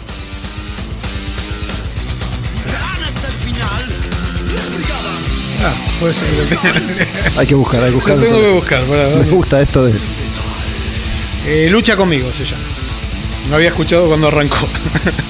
¿Qué, ¿Qué era lo que lo que ustedes podían aspirar en ese momento? ¿Cuál, cuál era el sueño? ¿Cuál era la fantasía? Tocar heavy metal en el año 82-83. Digo, en la sala decían, che, ¿te imaginas? Sí, digo, ¿a qué se podía aspirar en ese momento? No, a tener una seguidilla, grabar un disco era como la meta de todos los músicos. Parece una boludez hoy, pero era muy difícil Era para muy una banda grabar un disco. Sí, sí, era muy difícil. Eh, es más, pocas bandas grabaron. Sí, en, esos años son 10 los grupos Sí, que, que hay muy llegaron pocos. a grabar. sí. Entonces, este, luchábamos por eso, ¿viste? Por tener un, un buen material y habíamos tenido también un par de contactos, salimos en un par de revistas en España, por eso se nos hizo el contacto este que te digo de Los Ángeles del Infierno. Después firmamos un contrato también con, ¿te acordás vos cómo se llamaba Frank, eh, el dueño de 10.000 watts? Nunca me acuerdo No. el apellido. No, no. Bueno, era Frank. Llegar a ese tipo era como llegar a tener el manager. Y nosotros llegamos. Me y- acuerdo que era un, era un festival de 10.000 watts. Claro, en un festival. Y tocar ahí era como que te daba un despegue. El tipo nos vino a buscar, nos llevó a los recitales metálicos de primavera, que ahí fue cuando nosotros fuimos revelación. Te mandé creo un recorte. Este, y después nos tiró. ¿Sabés que yo era un pibe? Y estaba el gordo Tarkus adelante mío. eh, estábamos los dos como esperando hablar con el tipo. Y el tipo hablaba con uno y le decía, no, pará, pará, al gordo Tarkus le debo favores. A los pibes del Cebú tiralo adelante. Y yo, viste, lo quería matar. Imagínate. Nos tira el matadero. Tarkus era guitarrista de Thor, De todo, el gordo era mi ídolo, era muy, muy amigo. que es una de las pocas bandas que logran grabar, el Pacto. Sí, sí, sí. Aparte él nos hizo el primer demo nuestro, lo grabó él, un capo, él era técnico, Mm. eh, era muy buen pibe. Y bueno, nada, imagínate, y cerró de 8 esa noche. Este, estuvo muy bueno, esa fue la, el ¿Llegaste a conocerlos a los Sí, de 8? sí, sí, sí. ¿Y qué te parecían entonces, en ese momento? Son excelentes los pibes, son excelentes, son, la verdad todos son muy buenas personas. Mirá, tengo una, Una pavada te voy a decir, pero nosotros tocamos en la ex con ellos, la esquina del sol, terminó el show, este, y Iorio sacaba cervezas y no, no eran para ellos. El pibe lo primero que dijo, dale a los chicos del Cebú. Viste, muy, muy amables. Vete, un pibe divino. Hay que tener en cuenta una cosa que me parece que es interesante y es que en ese momento B8 no representaba lo que representa hoy B8, la leyenda. Digo, era una banda que Sí, había, había sí. llegado un poquitito más lejos, había grabado un disco era importante, no. pero No, igual era. Aparte había un problema en tocar con B8. No cualquiera podía tocar con B8. Yo siempre lo cuento. Nosotros los, los shows que hicimos con B8 no nos aplaudían, pero no nos puteaban. porque Porque tenía un público hasta Papo lo escupían. difícil. Sí, era muy jodida la gente de B8. Y nosotros teníamos muchos quiseros de esa época, muchos chicos que escuchaban Kiss y no salían, porque por ahí no había bandas representativas. Y después teníamos mucha gente que seguía B8 que le gustaba el segundo. Entonces estábamos en ese medio que nos hizo bien, porque llevábamos mucha gente. Y a través de Bob conocieron a Papo. Sí, Papo iba mucho, era más amigo de los chicos. Yo lo vi un par de veces. Era más amigo de Ricky y de Marcelo, pero una vez era terrible. Vinieron a ensayar en la salita y, y aparte teníamos a veces un intercambio con ellos de, de equipos. Eh, hicimos un show que nos prestaron todos los Marshall. Este, lugares grandes, por ahí nos prestaban los Marshall. Y el Carpo tenía mucho show en esa época en Uruguay, ponele. Entonces nosotros por ahí le dábamos los equipos más chicos para ellos no viajar con. Pero había muy buena onda, ya te digo, no tanto conmigo, yo no tenía tanta relación, pero Marcelo y Ricky sí. Es más, eh, el papá de Ricky tenía vinería y el Carpo llegaba y te elegía el vino. Y un día vinieron a ensayar a la salita que vos conociste. Sí. Y va Michelle y dice, toca la bata del negro, tenía las Lingeland en ese momento. Y dice, che, ¿qué es, ¿cómo suena esta batería? ¿Cómo suena esta vibra? Todos, viste, estaban elogiando la... Y salta Papo y dice, bueno, hagamos una cosa, le cambiamos todo menos las caras. un fenómeno. Un fenómeno. Había mucha confianza. con En ese momento Riff sí era un grupo enorme y Era muy, enorme. muy popular. Sí, no, enorme. que, que a veces no se tiene referencia de lo popular que era Riff en, en los primeros 80, ¿no? Sí. Era, era uno, uno de los grupos más populares de Argentina. Cuando filmó el video en el puente de Borges, yo era empleado, era cadete ahí en Casolivos, en la casa de fotocopia. Y le dije a la señora, por favor, déjeme salir. Y me fui a la filmación, ¿viste? Y los vi ahí, eran, era como ver, qué sé yo, como ver bandas de, de afuera que vos siempre mirás por foto, eran, eran impresionantes. ¿Y fuiste a ver a Barón Rojo cuando vino? Sí, fui siempre, todas las veces que vine. Van Halen. Sí, El primero, sí, sí, sí, también. ese fue el primer show que fui yo en mi vida, Van Halen. En ese, en ese año 83 yo empecé a ir a shows, Van Halen fue el primero y ahí Ah, empecé a, a ver algunas bandas, tocó, tocó Barón Rojo ese mismo año en obras. Claro. Varón me gustó la primera y la segunda. La tercera no me gustó tanto. La tercera terminaron haciendo temas de ACDC que nosotros no nos gustaba mucho eso. Ya las bandas. Y estoy equivocado hoy, está claro. Porque las bandas incursionaban en los covers y para nosotros como mentalidad en Belcebú era faltarle el respeto, hacer un tema de, qué sé yo, Led Zeppelin o, o bandas así, era como faltarle el respeto. Entonces nosotros lo de los covers lo teníamos medio alejado. ¿Y ustedes cuando empezaron a tocar tenían suficientes temas propios? Sí, sí, sí.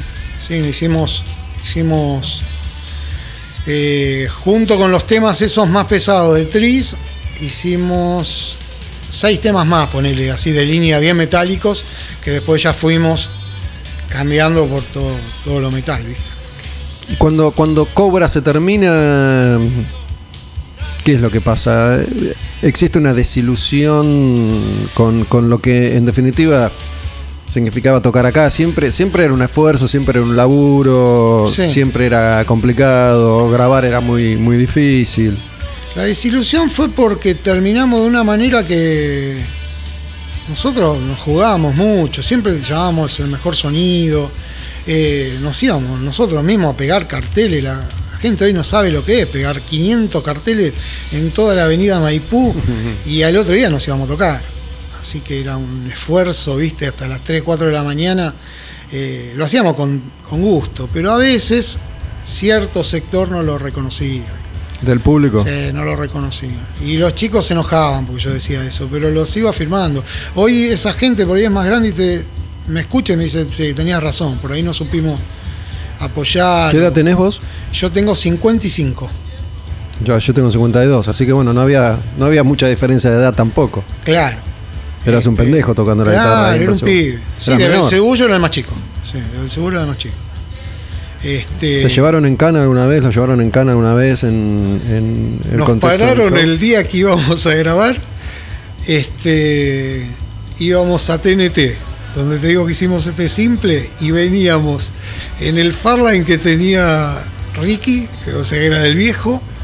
Y no sé, éramos 10 con todos los instrumentos adentro y era justo la época de la mm, que se había ido la dictadura, que, que empezaba la democracia. 83 es el regreso de la democracia. Y no sé qué grité yo de la ventanilla y el cana, había un cana parado y se pensó que le grité a él y nos bajaron a todos. y nos pusieron contra la pared y estos cobardes. Yo me di vuelta y estaba solo contra él. Los otros se fueron todos al coche. Pero no, no nos llevaron. No, TNT son los legendarios estudios, estudios Sí, TNT. Sí, que Ahí Spinetta, todo. en el centro, no me acuerdo en qué calle quedaban esos estudios.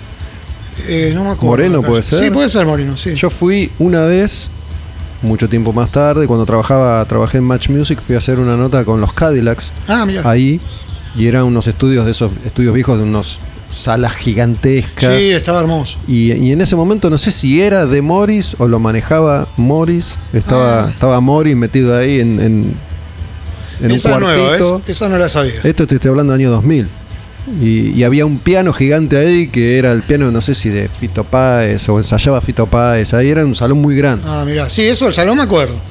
Pero claro, nosotros fuimos antes, nosotros habremos sido. Pero es uno de los grandes estudios Sí, históricos sí. del rock argentino. Sí, grabó. Todo el mundo tocaba ahí, grababan ahí, Sí, grababa, ensayaban ahí. gente. Sí, sí, sí, sí. Sí, estaba muy bueno. Y bueno, después, viste, vino el cambio de Cobra y ya empecé un poquito por las mías, por, por- me junté con el gordo, que me, me llevó a, a un grado, o sea, salvando las diferencias. Yo digo profesional y no es que nos faltó profesionalidad, pero sí el gordo era un tipo que tocaba, qué sé yo, con Baglietto, León Gieco, estaba en otro ambiente. Para, ese, ese gordo es el que tenía un negocio de música Claro. ahí cerca de, de la estación. Claro. que Sí, sí, quedaba a una cuadra de, de sí. Maipú. Eh, en Villate y, y Maipú. Va, a una cuadra, como decís vos. Ahí yo compré algunas. Ahora, ahora caigo, porque Sí. dijiste tocaba con Baglietto y ahí me acordé. Claro, sí, era muy famoso. Mi profesor de guitarra, el primero que tuve, Sí. tenía muchos curros con, con los locales de música de, de zona norte y te llevaba a comprar, viste, seguramente tendría una comisión. Y, Sí, y compré, compré un parlante enorme, me hizo comprar era un parlante gigante que era de bajo con un cabezal de guitarra. Yo tenía, tuve una Fime, Ah, como casi todo el mundo, Sí, y sí. después tuve eh, una, una Fime y después tuve una, una Epiphone muy berreta Les Paul. Después ya ahí dejé de tocar.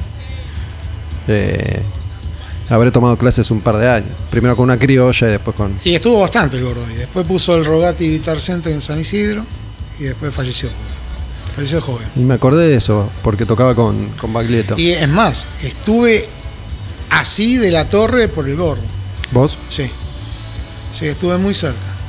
Eh, le gustó mucho a Patricia como tocaba, justo cuando me estaba comprando la Kramer. Y yo, viste, boludeaba todo el día, estaba en la casa de música. Siempre estaba tocando ahí, le gustó cómo tocaba y el- creo, si no fue ese día, fue cuando lo cruzaron a Gadi. Gadi tenía una imagen. Sí, otro sí, me acuerdo. Tenía, justamente estuvo Mario la semana pasada acá y Eh, hablamos de Gadi. Tenía una melena Aparte, un pibe excelente, Gadi. ¿no? eh, Yo que lo quería tocó en Alacrán y tocó en La Torre. Sí. Es más, no me conoció cuando presentamos eh, en Belcebú, estaba, ¿viste? Y viene uno de los plomos y me dice, che, está Gaby ahí.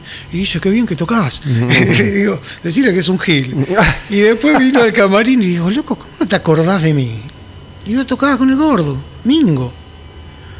Sí, me dice, claro, viste, a tener unas chapas que me llegaban a la cintura, a medio dolape, te imaginas que... Che, ¿y seguiste escuchando heavy metal vos cuando, cuando empezaron a venir todas las bandas y eso? ¿Ibas a ver bandas o ya te habías alejado de...? No, siempre escucho igual. Es el día de hoy que sigo escuchando. No me gusta lo nuevo, te soy sincero. A mí guitarra de siete cuerdas, todas esas cosas raras no, no me gustan. Pero pongo las cosas viejas. Igual te digo la verdad, cuando un músico de tu generación me dice no me gusta lo nuevo, me asusta porque a veces para un músico lo nuevo es Alice in Chains, que tiene 40 años, ¿no? Digo, ya dijiste guitarra de siete cuerdas, ya tiraste otra, No, otra data más y actual. Por ahí quiero decir lo nuevo, me refiero a no ese metal ochentoso. A eso me refiero que van cambiando, ¿viste? Lo- hay sonidos mucho más graves, las voces que son No sé, demasiado. ¿Escuchaste Meyuga, por ejemplo, tiene guitarras de ocho cuerdas? No, es, es no lo una- escuché. unas cosas así La anchas. cítara. Este, No, pero bueno, no, hay tipos virtuosos. hace un rato que hablábamos de la velocidad, yo me acuerdo, no sé si llegaste a escuchar Dragon Force, por ejemplo. Sí, lo escuché. sí. que a principios de los 2000, 2000 y pico se puso de moda una especie de, de metal medio videojuego, ¿no? Esto de... Sí, sí, sí. eh, que era dos veces más rápido que, Sí, claro. que Malmsteen, ¿no? Y vino Herman Lee, se llamaba el, el guitarrista, y vino a, a Buenos Aires a hacer una clínica y pasó por el programa que yo hacía entonces. Y no se le veían los dedos. ¿no? Sí, tienen, claro. tienen, hay, hay, hay pibes que hoy tienen 14 años que están en Corea y graban en YouTube. Sí, y, son interribles. Yo, el- el- los virtuosos, o te voy a nombrar uno que es de lo que me gusta ahora, que estoy tratando de agarrar los backing track para hacer algo parecido a lo que hice con Satriani, pero hay muy poco. De hecho, estoy armando yo muchos. Eh, en mi época nunca le di bola, porque me parecía lo mismo que Maltin. Me parecía un tipo que tocaba los pedos y no, no me transmitía mucho. Y hoy te tengo que decir que es Dios y es este. mm, ¿De afuera? Sí. eh, ay. Uy, mirá. me- ¿Se te todo- fue? Todos los días lo escucho, se me fue. Eh, Paul Giver. Paul Gilbert. Me encanta, pero el tipo también maduró, ahora usa el slide que te mata. Yo te juro que no sabía usar el slide. Miré muchos videos de Paul Giver y digo, pero es tan fa-". El gordo me decía, pero no puede ser que vos no sepas tocar con slide. Le digo, no, gordo, se me hace difícil. Y ahora lo me compré ese slide cortito. Y te digo, ya me grabé cuatro o cinco cosas con el slide parece que lo usé toda la vida. a veces es, es tenerla. ¿De qué, ¿De qué material es el que usas? De vidrio no compré nunca más porque los tres que tenía se me rompieron. Abrí el estuche y estaban rotos. No, ¿En es de níquel, ¿viste? Y sí, los comunes. Pero ahora salieron muchas medidas y el mío es medio cortito.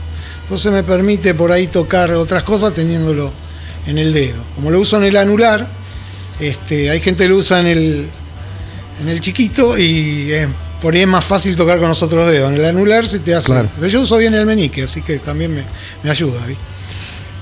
Loco, bueno, muchas gracias por, No. por venir. Gracias a ustedes y aparte una charla bárbara. este, Yo me acuerdo cómo se llamaba ahí en, en Maipú el local de electrodomésticos que había. afra. Afra. No, yo, la parada de colectivo estaba ahí y mi viejo era amigo, laburaba un vendedor, un gordo ahí. No, ya estoy contando cosas que nada que ver, pero bueno, tuve años bajándome con el colectivo ahí, años y años, desde quinto grado hasta quinto año. Yo terminé el colegio ahí. Ahí había un muy amigo mío también, laburando, tocaba la bata conmigo. Sí. Sí. Y bueno, era la parada ahí y había un kiosco de revistas. Bueno, ese chico, ahí está el nombre en el CD que te dejo, se, llama se llamaba Jorge Miño y fue manager nuestro del CEU. ¿El del kiosco de revistas? Sí, Ah, mirá. Jorgito. este, y bueno, pobre, ya no está más con nosotros, pero un capo. Lo que yo, por ejemplo, con Jorge, eh, mm, hubo músicos que hoy vos decís, bueno, por ejemplo, Bonamassa, eh, yo lo descubrí por Jorge. Y cuando nosotros escuchábamos Bonamassa no se sabía ni quién era, ¿entendés? Y muchos músicos así. Steve Ray Vaughan, por ejemplo, te cuento esta cortita que yo. eh, yo tengo mi primo que está en Australia, que te conté que ya cumplió sesenta y pico de años, es más grande. Y es un tipo que viene, sabe mucho de música, mucho, mucho. Y vino a verme, yo tenía un power trio y hacía muchos covers, eh, así pero de rock nacional, y los hacía medio Hendrix, viste, una mano así. El tipo se quedó, porque de verme un pibe, que yo tocaba por ahí como un pibe, de verme ahora más grande, empecé a cantar y un montón de cosas. Vos sabés que me manda de esto te hablo hace un pedazo de años, me manda un té de canigro y me dice, la mujer se llama Divina, me dice, mira, fuimos con Divina cuando vuelve a ver un tipo que no lo conoce nadie, pero es como vos, me dice, no lo conoce nadie y toca barro. Digo, ah, bueno, ¿sabes quién era? No. Steve Ray Vaughan. y cuando escuché esos temas me volví loco. Y empecé a hacer en esa época ya temas de Steve Ray Vaughan. Hasta que salió la propaganda de Shot, tres o cuatro años después, que, perdón por la marca, pero ahí fue cuando la gente lo descubre, que es donde ponen un, un tema del tipo. Ah, había un tema de Steve Ray Vaughan, Claro, de Shot sí, sí, era chocolate. la cortina. Sí, sí, sí. Ah, no, no me acuerdo de eso. Así que, y yo ya los venía haciendo. Y después todo el mundo empezó a tocarlo y yo ya no lo toqué más. Soy así, después me capricho y sigo por la mía. Bueno, loco, de nuevo, Así que- muchas gracias. No. Em, Sergio, Mingo, Como King, quiera. Herrera, El Kim me lo puso el gordo, Rogat. Belcebú, que, que fue, eh, bueno, nada, eso que, que eh, en esa época era, y en todas las épocas hasta hace un tiempo era tan común, ¿no? Uno empezaba a seguir una banda, a ver algún Sí, ensayo, a verlos en vivo. Yo era muy chico y, y no, no iba mucho más allá de, de Olivos, de zona norte, a ver conciertos, ¿no? Sí. Digo, cuando fui a ese show de Villa del Parque fue como, uh, Sí, como salir del condado. me, me fui de, Era me así. fui de la Argentina. ¿no? Claro, sí, sí, tal Eh, cual. Digo, ir, ir a lugares clave de esa época, como eran las disquerías de flores, para mí Sí. era. Fui dos o tres veces porque era realmente armar un viaje. Sí, sí, sí, sí. No. Sí, sí, me pasaba lo mismo. Ir al centro era irse a otro planeta. Me rateaba el Cuando, cuando uno era chico. ¿no? Era un viaje, una hora en colectivo era. Sí, sí, ya, sí. me fui del país. Tal cual.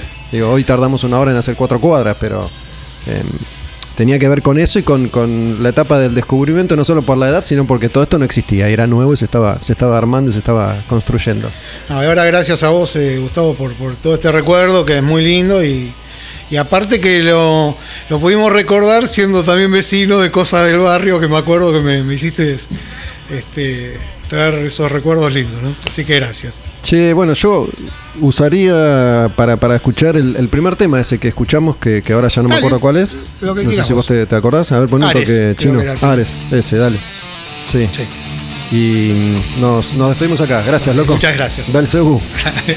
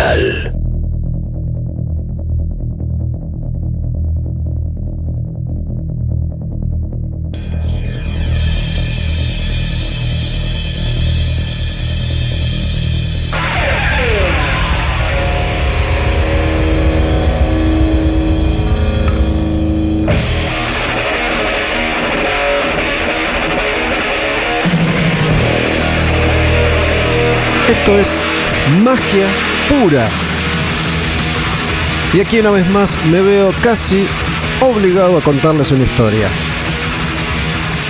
Una historia que tiene que ver con el Gustavo Niño.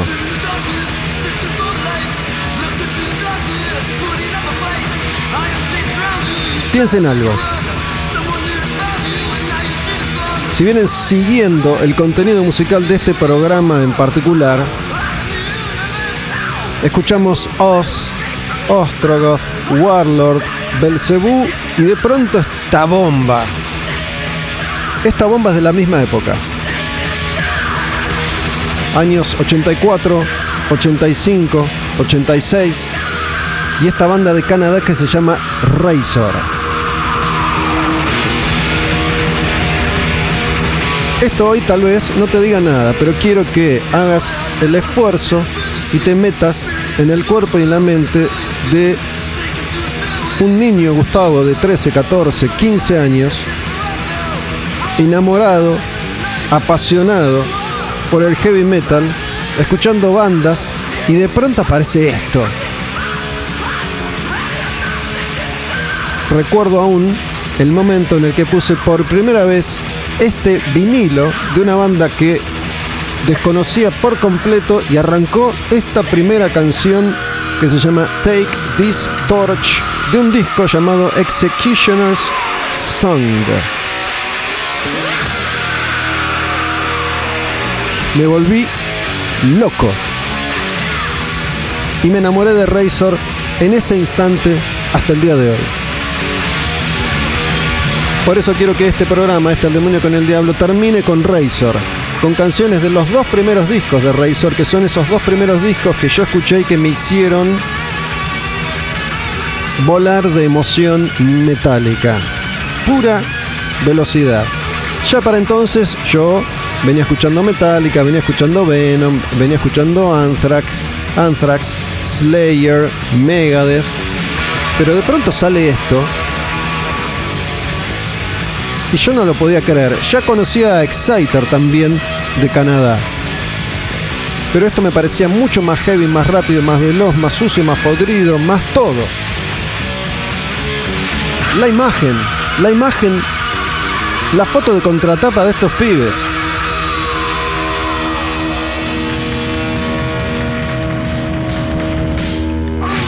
Take This Torch, Razor de Canadá. Y esta se llama Fast and Loud. La imagen de estos pibes. En cuero. Arriba de eso, un chaleco de cuero. Tachas. Todos los antebrazos, cinturón, cuero, cuero, tachas, tachas, cuero, cuero y moto. Moto, moto grande, moto muy grande. El bajista, con un nombre muy particular, no lo olvidé nunca, Mike Campañuolo. Gordito, bigotes, gafas, tachas, cuero, tachas, cuero y tachas. Pero les tengo que contar, les quiero contar cómo este disco, Executioner's Song de Razor, llega a mis manos. Resulta que en el año 1984, en el año 1985, mis abuelos, los padres de mi mamá, búlgaros, mi mamá nació en Bulgaria, van a viajar a Europa. Y en ese momento, yo que estaba enloquecido con el heavy metal, material que era bastante difícil de conseguir en la Argentina porque los discos importados no llegaban, porque eran muy caros, porque eran muy inaccesibles, les habré hecho una lista con 400 títulos. Si no recuerdo mal, me trajeron cuatro discos. Y ninguno de esos cuatro discos estaba en esa lista de 400 títulos que yo les había pasado a mis abuelos. Pero curiosamente, me trajeron mis primeros discos vinilos europeos de excelente edición, de excelente calidad, con la tapa en un cartón duro, brilloso, el vinilo más grueso. Los discos que salían acá eran una porquería, ya lo he contado, todo mal impreso, en un cartón de mierda, muchas veces el arte de contratapa en blanco y negro para ahorrar costos, hacían la tapa solamente a dos colores, sin brillo, un vinilo que lo sostenía de un extremo y se doblaba solo. En cambio estos eran vinilos bien hechos. Y me trajeron, me acuerdo cuáles eran los cuatro discos que mis abuelos me trajeron. Mis abuelos que no tenían la más mínima idea, pero de nada. Habrán ido a un lugar y le habrán dado una lista de discos y le dijeron, señores, no tenemos, pero tenemos esto. Estaba, además de este de Razor Executioner's Song, The Skull, el segundo de Trouble, discaso. Uno de Hellstar, que ya te digo cómo se llamaba, porque a veces me pasa esto y me olvido los nombres, se me borran. Burning Star, con un arte de tapa hermoso, el arte de tapa de la edición europea que tenía una nave espacial. Y un disco de Virgin Steel, una banda americana también de heavy metal, con un arte de tapa rarísimo. Son cuatro discos de cuatro bandas completamente distintas entre sí, bandas bastante, bastante extrañas para la época, con sonidos muy, muy particulares, muy originales y variados. Trouble era más Doom, Hellstar era metal técnico, Bridging Steel era una cosa imposible de definir. Y Razor es esto, metal extremo, metal rápido, furioso y veloz.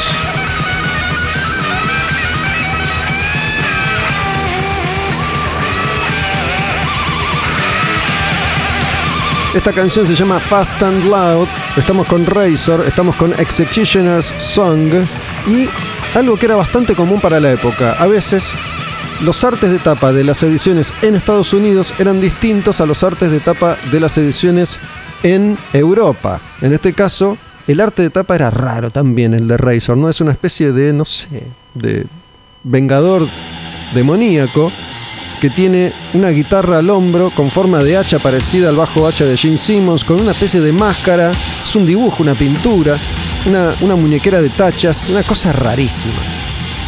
Esta se llama City of Damnation.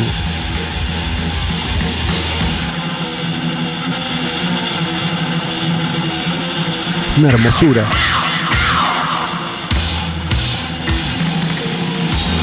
El único integrante que estuvo durante toda la historia de Razor es el guitarrista Dave Carlo.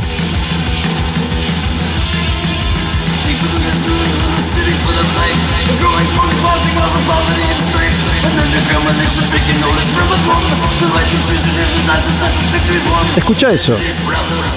Lo que entiendo es lo siguiente. Quiere cantar tan rápido que no le da la voz y no puede.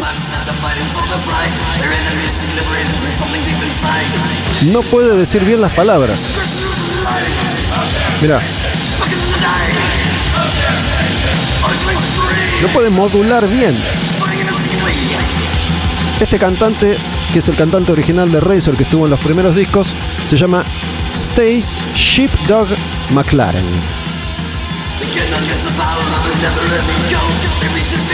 Y algo que a veces pasaba, tengo ese recuerdo al menos con los vinilos, es que las canciones que se acercaban al centro del vinilo, las últimas de cada lado, perdían calidad de sonido.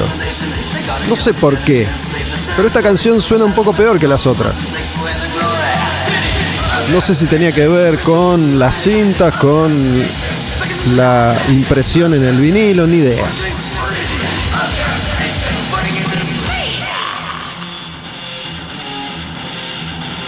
Ese sonido me encantaba, esa guitarra que quedaba de pronto sola bien rápido. Es un sonido bastante crudo y primitivo, pero no deja de ser bien heavy.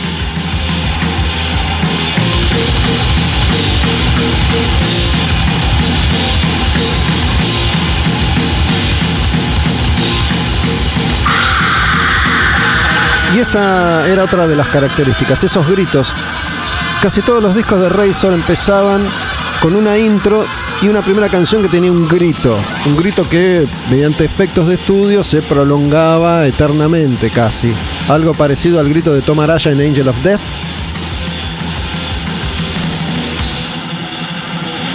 Esos riffs. Yo tenía una guitarra criolla en ese momento, como le contaba a Sergio hace un ratito, y no me daba la manito para decir quiero tocar así de rápido.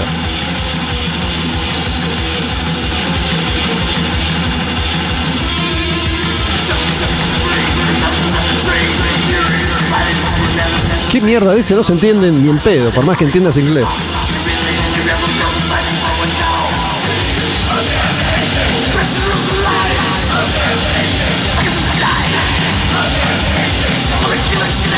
Y quiero decirte que los discos que salían en los años 82, 83, 84, 85 tenían una magia distinta. Después, aunque ese cambio podía llegar a ser imperceptible, era un cambio al fin. Estas bandas que empezaban y que generaban... Imagínate, Razor habrá vendido 5.000 discos, qué sé yo, como mucho. Pero generaban un ruidito. Habían llegado a manos de un pibe en Argentina. Estamos ya en Evil Invaders. Segundo disco de Razor. Ya acá yo era fan. Y me entero que mm, había salido un nuevo disco de Razor. Hace un ratito yo, hablando con Sergio, decía que ir a Flores, a una disquería especializada, era viajar, tenía que sacar visa, pasaporte, seguro de salud, así me sentía. He ido cuando era pendejo un par de veces nomás, y había dos disquerías en Flores, John Lennon y Music Shop. Music Shop era la disquería de Roberto Cosedu, que fue músico de Kamikaze. Eso me enteré muchos años después. En ese entonces yo no sabía esto.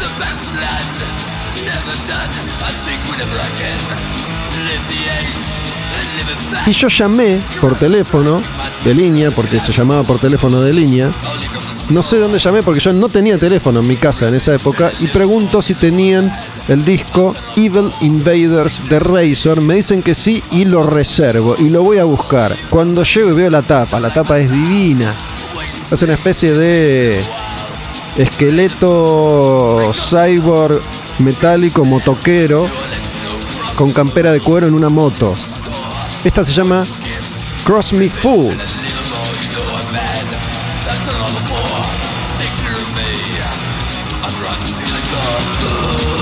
Es la misma línea de el disco anterior.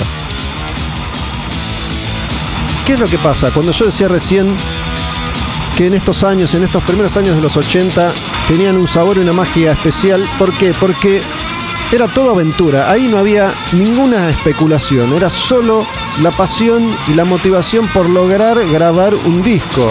Acá o en cualquier parte. Una vez que tu carrera había comenzado, ya empiezan a aparecer las expectativas. Y una vez que aparecen las expectativas, ya la vibración cambia, ya estás en otro lugar, estás en otro plano, estás parado en otro espacio. Cuando vos no esperás absolutamente nada, pasan estas cosas. Después ya tenés la intención de más. Y no siempre funciona ese más.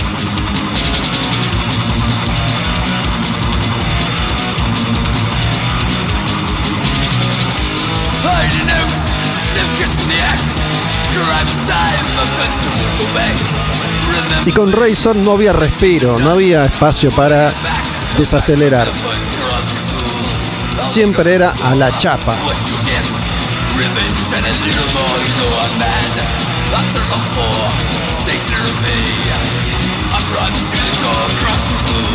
En un momento pensaba, pensé hacer un repaso por varios de los discos de Razor y después dije, no, me voy a quedar con este Razor, que es el Razor que yo aprendí a amar, a querer, a valorar en esos primeros 80.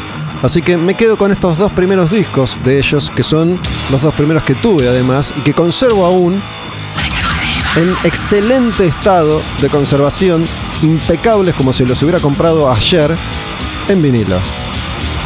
Evil Invaders se llama este disco, la canción esta, Cut Throat.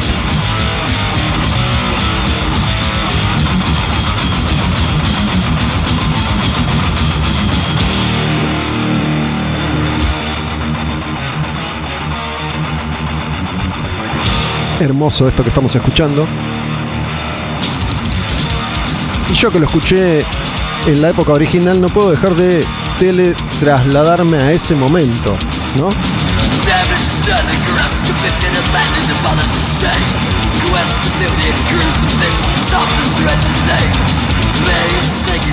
Voy a esperar a que termine esta canción para despedirme porque quiero que escuchemos una canción completa sin que yo la intervenga. Por eso les cuento que hemos arrancado hace un rato ya con Us, con Ostrogoth y con Warlord.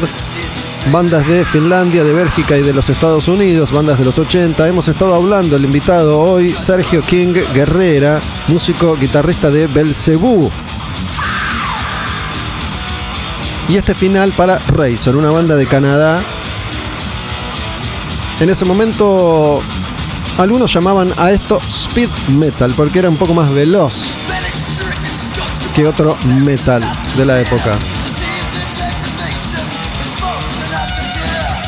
Y me estoy reservando una canción para el final, para escucharla completa, que es la canción que le da título a este disco, el segundo disco de Razor, Evil Invaders.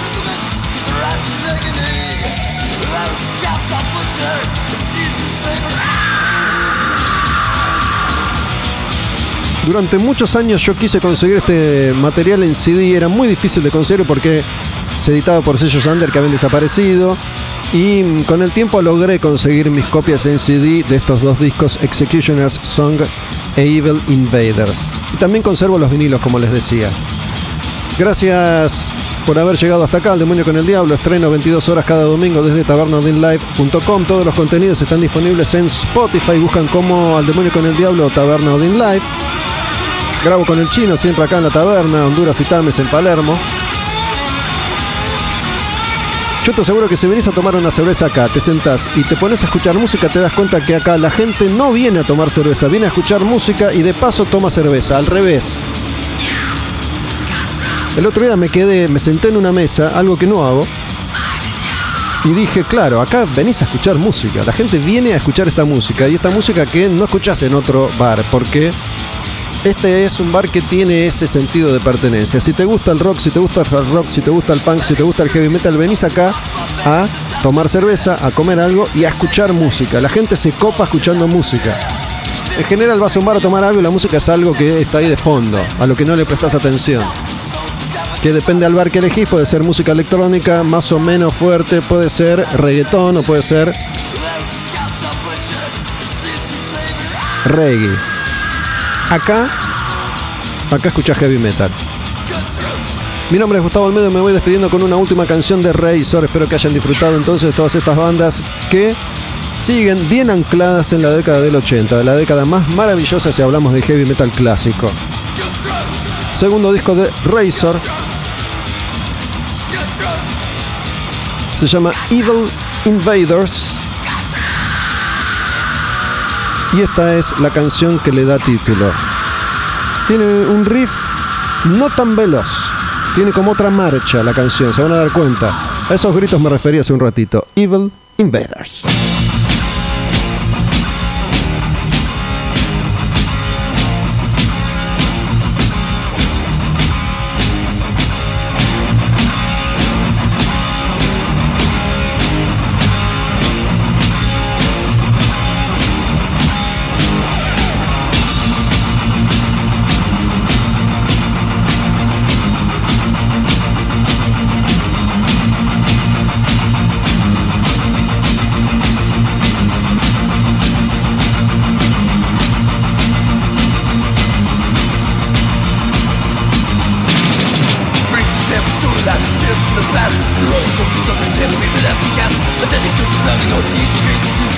Let's go to Letting the last opportunity to roll Running pressure is the will of love to stone Threats from the end of the human race And it's your body to a spread of holy grace From the holy screams, cries, the death Oh, we're Friendly rage, set the stage Start to kill Evil failures Deception in the night Evil failures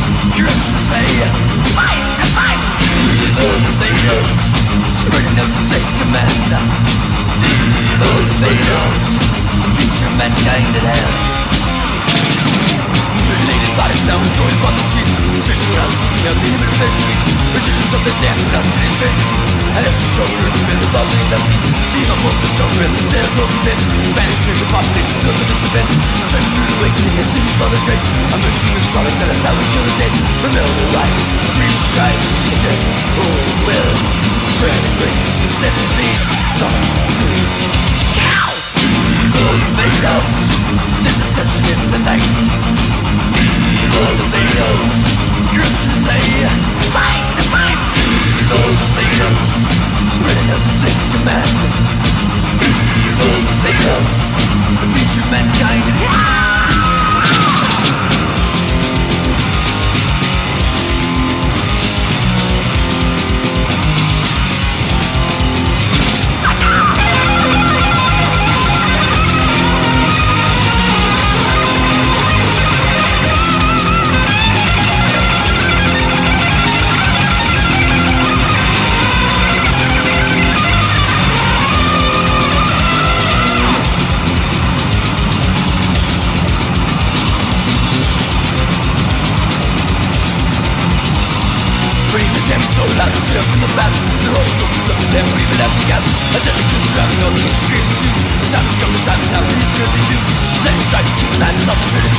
Running mission is a remember So, slash of the universe So a human race And each part of you spread it only grace The middle of life is free The death, hope, will Brand and race Set the stage Stop to Now Evil freedoms The in the night. Evil freedoms Drugs you say Fight, fight! Evil freedoms Spread it as a command